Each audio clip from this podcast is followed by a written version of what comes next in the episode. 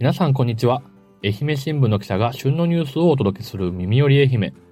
2月12日月曜日はスポーツ部の角谷がお送りいたします。本日もよろしくお願いいたします。本日は、えー、昨日11日建国記念の日の振り替え休日ということで、まあ、3連休の最後の日になってますね。皆様いかがお過ごしでしょうか今日の放送回では、えー、その昨日行われました愛媛マラソン、こちらの様子情報していきたいと思います。先週土曜日会でも竹下さんがですね、過去の大会の情報ですとか、ランナー目線での情報発信をしてくださいました。つい先ほど竹下さんに会社内でお会いして、フルマラソンした後のね、翌日に会社に出勤してる鉄人ぶりを拝見しましたけれども、ちょっとお話聞いたら、体も元気なようで、去年はね、結構制限時間ギリギリになったというお話されてましたけど、今回は、えー、まあ、制限時間6時間を1時間以上切る4時間台でフィニッシュをしたそうです。また、えー、今週末の土曜日、えー、竹下さんの口からどうだったのかというお話少し聞いてみたいなと思います。それでは少し長くなるかもしれませんが大会の模様ぜひ最後まで聞いてください。まずはさらっと大会のニュース読み上げます。第61回愛媛マラソンが11日行われまして、雨の中過去最多の1547人が県庁前をスタート、松山市北条地区を折り返してフィニッシュ地点の城山公園を目指しました。新型コロナウイルス感染対策のない通常開催は4年ぶりとなりました。まずは優勝争いの模様ですが、男子は金子明宏選手、コモディ・イダの選手ですが、大会歴代2位の2時間14分33秒のタイムで初優勝を飾りました。金子選手圧倒的な走りを見せてくれました。もう序盤1キロ2キロの段階で後続を突き放して独走状態。後半向かい風を受けて少しペースを下げましたが、2位に4分半近い差をつけてのぶっちぎりの優勝となりました。この金子選手、奥様が八幡浜高校の陸上部出身のさやかさんということで、ゆかりの地で優勝できたことが嬉しいというお話もされていましたし、4年後、えー、ロサンゼルスオリンピック出場を目指すということです。現在28歳、29歳の選手ですけれども、この愛媛マラソン優勝をきっかけにまた、さらなる成長、愛媛マラソンをこの大きな夢への第一歩にしていただきたいなというふうに思います。女子もぶっちぎり大差での優勝となりました。肥後銀行の義藤優香選手が2時間40分17秒のタイムでこちらも初優勝。義藤選手はご自身の課題であるスピードをつけるためにここ2年間トラック競技に励んできたということで、2年間マラソンを封印してきたそうなんですけれども、まあ、いわゆる、なんとかな、マラソン復帰戦の中でもう本当に群を抜くスピード、これは鍛えてきたものが、成果として現れたんじゃないでしょうか。こちらも後半非常に苦しい表情も見られたんですけれども、前半の貯金を活かして優勝をされました。2位には愛媛銀行の豊田由紀選手が入りました。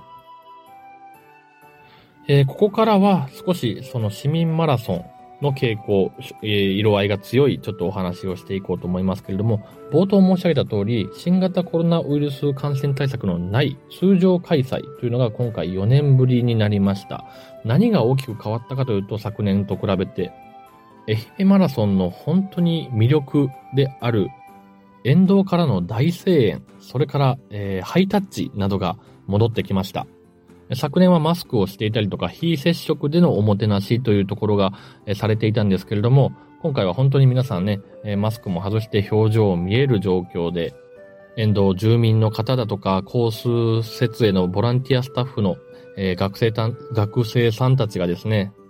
頑張れ頑張れだとか、えー、まあ、太鼓を打ち鳴らすだとかして選手にずっとエールを送り続けました。えー、北条地区の方ではですね、えー、北条地区の中学校、高校が合同で、まあ、吹奏楽部の人がタッグを組んで演奏するなど、各所各所で、えー、特徴的な応援が見られました。やはりランナーに聞くと多くの方がこの応援に励まされて、えー、ゴールができたというお話をされていました。またそのゴール地点にはですね、松山市が設置をした足湯ブースも4年ぶりに復活をしました。道後温泉のお湯を使ってということで、まあ一度にまたおよそ40人の方が腰を下ろせるビッグスペースでですね、走り終えたランナーの方が足をつけて、心も体も温めて、会場を去る様子確認できました。またこの通常開催というところで、えー、大きく目を引いたのがですね、まあ、ゲストで来てくださる高橋直子さん。ね、2000年、えー、シドニーオリンピック女子マラソンの金メダリストということはもう言わずもがな、皆さんご存知のことだと思いますが、もう毎年愛媛マラソンにゲストとして来てくださっています。コース上で選手とハイタッチをして、選手と一緒に手をつないでゴールをする。これを何度も繰り返してくださるんですよね。もう自然と選手の方々、笑顔がこぼれ、ペースが上がり、本当に助かっているんじゃないでしょうか。今回高橋さんと一緒にゲストで来られたのが浜口京子さん。えレスリング、アテネオリンピック、北京オリンピックで銅メダルに輝いた方ですけれども、こちらはもうおなじみのフレーズ、気合だ大連発されてましたね。また自前で太鼓を持ってくるほどのその応援の、なんというかな、気持ちの高ぶり。太鼓を打ち鳴らしては気合だ気合だ、おいおいおい。もう言い続けてましたね。沿道に加えこうしたゲストの方々が盛り上げてくださる大会です。もう一人ご紹介しておきたいのが、マラソンよく見られる方はもうご存知だと思います。えー、女子マラソン、現役選手であります松田瑞希選手。えー、先日1月にね、大阪国際女子マラソンがありまして、この大会、あの、前田穂波選手がですね、あの、21年ぶりでしたかね、えー、女子のマラソンの日本新記録を樹立された大会。まあ、こちらで松田選手も出場していて、敗れて、えー、パリオリンピック出場が、まあ、かなり厳しい、絶望的な状況になったわけですけれども、そんな松田さんが、まあ、少しリフレッシュも兼ねてるのかなと思います。ちょっと思い出作りを兼ねて夫婦で走りたいということでですね、松崎瑞希さんということで、まあ結婚して性を変えた状態で、状態というのもちょっと変な表現ですけれども、アスリート松田瑞希からは少しちょっと一線を引いた感覚で出場されたのかと思います。この松崎さん実は、まあ大阪のご出身なんですけれども、ご両親が愛媛出身だったそうで、こちら私も知らなくてびっくりしたんですけれども、そしてご主人、旦那さんがですね、また西予市のご出身の方ということで、愛媛にゆかりありまくりだったんですよね。ご主人は宇和高校陸上部のご出身だったということで、夫婦で出場されたと。そして松崎さんもレースの前半、まあ早い段階は女子の、まあ、優勝しました義藤選手にぴったりくっつくような走りも見せていました。35キロ地点ぐらいで、まあ、高橋直子さんとか浜口京子さんと合流したところで、松崎さんも足を止めて、他のランナーたちと一緒にハイタッチをして、また、ご主人が来られたらそこから一緒に走り出して仲良くゴールをしたということなんですね。かなりまあリフレッシュをされた様子でした。今後の進退については考え中とお答えをされておりますが、ご主人は勝って輝いて終わってほしいというふうに、え、松崎さん、松崎瑞希さんに、現役続行を望んでおられました。一愛媛県民として個人的な感想を言わせていただくならば、まあ本当高校まで愛媛という借りがある松崎さんですので、ね、現役第一線として続けていただいて、また世界で活躍する姿見たいなというふうにも思いますね。先ほどからオリンピックとか世界みたいな話が続いてますけども、こちらも本当にビッグネームが集まりました。今回の愛媛マラソンにですね、競歩で、オリンピックに出場された方々が挑む愛媛ゲームスというものが同時開催をされました。ランナーの中に競歩の第一線で活躍したウォーカーたちが挑んだらどうなるのか、こんな疑問に対して実証をしてくれる歩きを見せてくださったんですね。これは大会主催者側からの呼びかけで、愛媛県で競歩の10キロ、20キロの県記録を保持している近藤義明さんに、まあ、競歩として出場してみないかという声かけがあったそうで、まあ、それに対して近藤さんが、まあ、一人で42キロはしんどいので、えー、何人か呼んでリレー形式でやると言って、今回集まったのが、2016年のリオデジャネイロオリンピックで、日本勢として初めて競歩でメダリストに輝いた新井さん。同じくリオオリンピック出場の松永さん、そしてロンドン、リオと2大会連続で競歩でオリンピックに出場した藤沢さんと、オリンピアン3人を引き連れてきたんですね、近藤さんが。さあ、これでどうなるかというところなんですけど、まあ、午前10時に合法が切られてトップ選手から順にスタートをするわけですが、この競歩の方々は合法からおよそ15分後、まあ最後尾からスタートを切りました。そこから1万人を超えるランナーをぐんぐん抜いていって、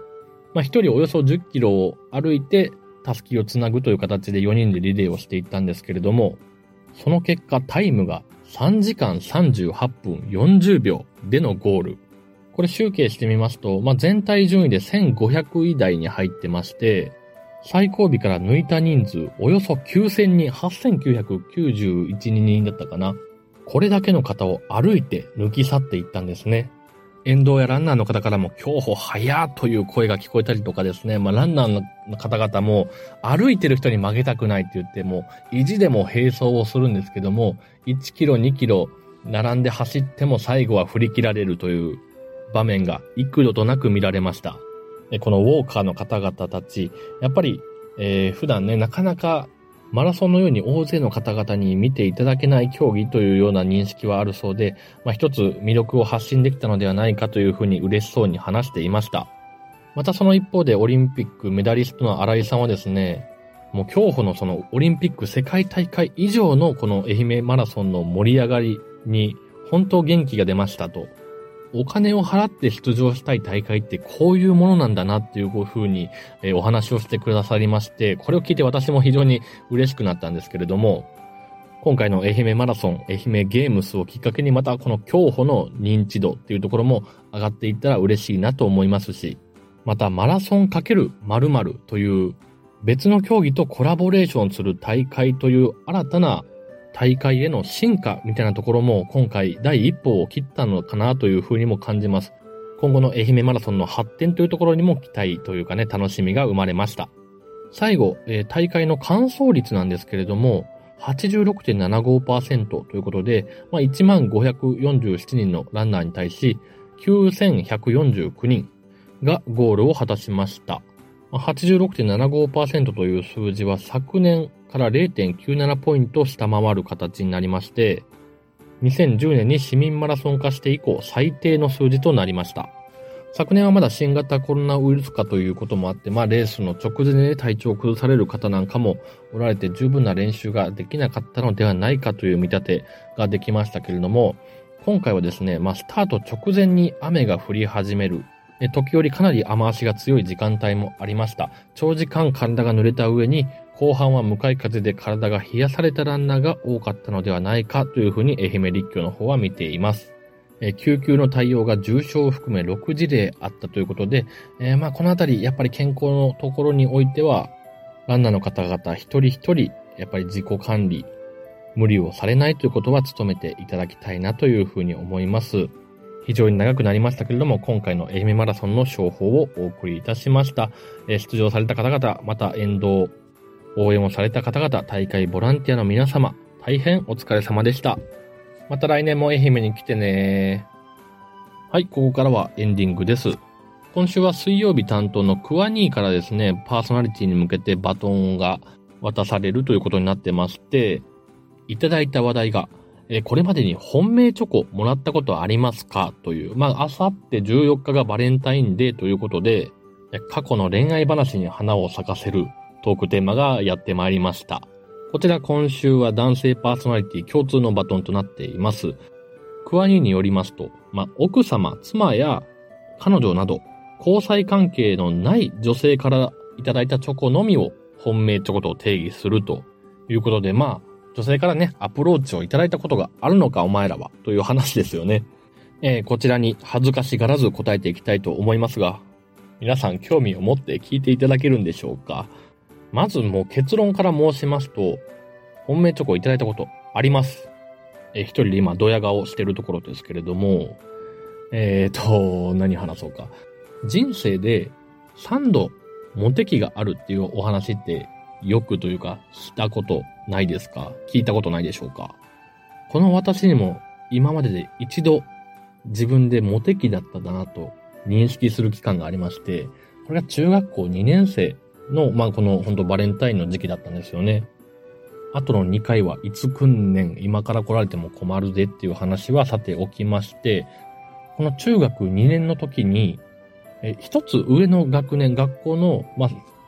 要は3年生からモテていたっていう、言っててめちゃくちゃ恥ずかしくなってきましたけど、時期があったんですね。角谷14歳の冬のバレンタインのお話。この日私は昼休みぐらいに、えー、同じクラスの男の友達から、え角谷放課後に3年生の靴箱に行ってくれと言われるわけです。これは何かというと、まあ、このクラスメイトのお姉ちゃんが3年生にいて、そのお姉ちゃんのお友達がどうやら私に好意を寄せてくれていたと。なのでそういうルートで私を靴箱に呼んで、まあ、チョコを渡すお話が舞い込んできたんですね。ただ私は当時の感情をしっかりなんか覚えてはないんですけれども、まあ恥ずかしかったのか、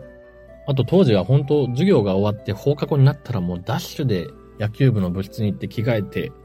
えー、部活に励むほど、まあ野球が好きだったのもあって、その靴箱に行かずに部活に走ったわけですね。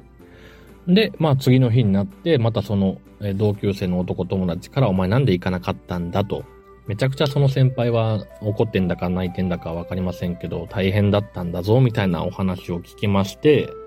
ああ、悪いことをしてしまったなと。ですので、この一件に関しては、まあ、チョコをいただかなかったんですね。何やってんだと今の私は突っ込みたくなりますけれども、でもう一つお話がありまして、まあ、その年のバレンタイン、部活が終わって学習塾に行ったんですね。でそこにはまあ仲の、もともと仲のいい、え、先輩もいたんですけれども、その時はまあ、えー、塾での授業の後にその先輩から呼ばれて、まあ、市販で売ってるチョコをいただきました。で、ちょっと今は高校受験があって忙しいからちょっと手作りできなかったけど、受験が終わったらまた、えー、チョコ渡すねっていう風に言ってもらって、ははは、みたいな。そしてお話あった通り、1ヶ月後、まあ、先輩が中学校も卒業して高校も合格をされて、お会いした時に、チョコどうぞという風にもらって。ただね、その時、なんていうかな、まあ、告白されるとか、好意を直接つける言葉をいただいたわけではありませんでして、まあ当時その、まあ学校とかで流行ってた風習として、まあ付き合ってる人たちは、学校の名札をカップルで交換をして、通学カバンの見えないとこに、まあ彼氏、彼女の名札をつけておくみたいな、そんな文化があったんですよね。で、私もその、えー、一個上の先輩から名札ちょうだいって言われて渡して、僕はもらうわけではなく、な、これは何だったのかなと今思えばなるんですけども、まあなんか、いい感じの時間があったというお話でございました。これだけ長々と、また鮮明にお話を覚えているというのは、えー、この一件しかないからということであります。えー、ですのでまあ、今日の放送長くなりましたけど、ご容赦ください。明日火曜日はデジタル報道部のヤックル、そして宇和島編集部の井上さんが担当します。ヤックルにもこのバレンタインをめぐるモテ自慢、お願いできたらと思いますし、またクワニーがね、女性パーソナリティには、ギリチョコ文化についてどう思いますか？という、なんかちょっと、えー、我々に振ってる、男性に振ってるバトンとはちょっと柔らかなパスをしてますので、まあそれにお答えいただいてもいいですし、まあ井上がね、過去に経験をした甘い、甘酸っぱいバレンタインのお話、展開してもらってもいいのかなと思います。それでは今日も最後までお聴きをいただきありがとうございました。また明日も聴いてください。さよなら。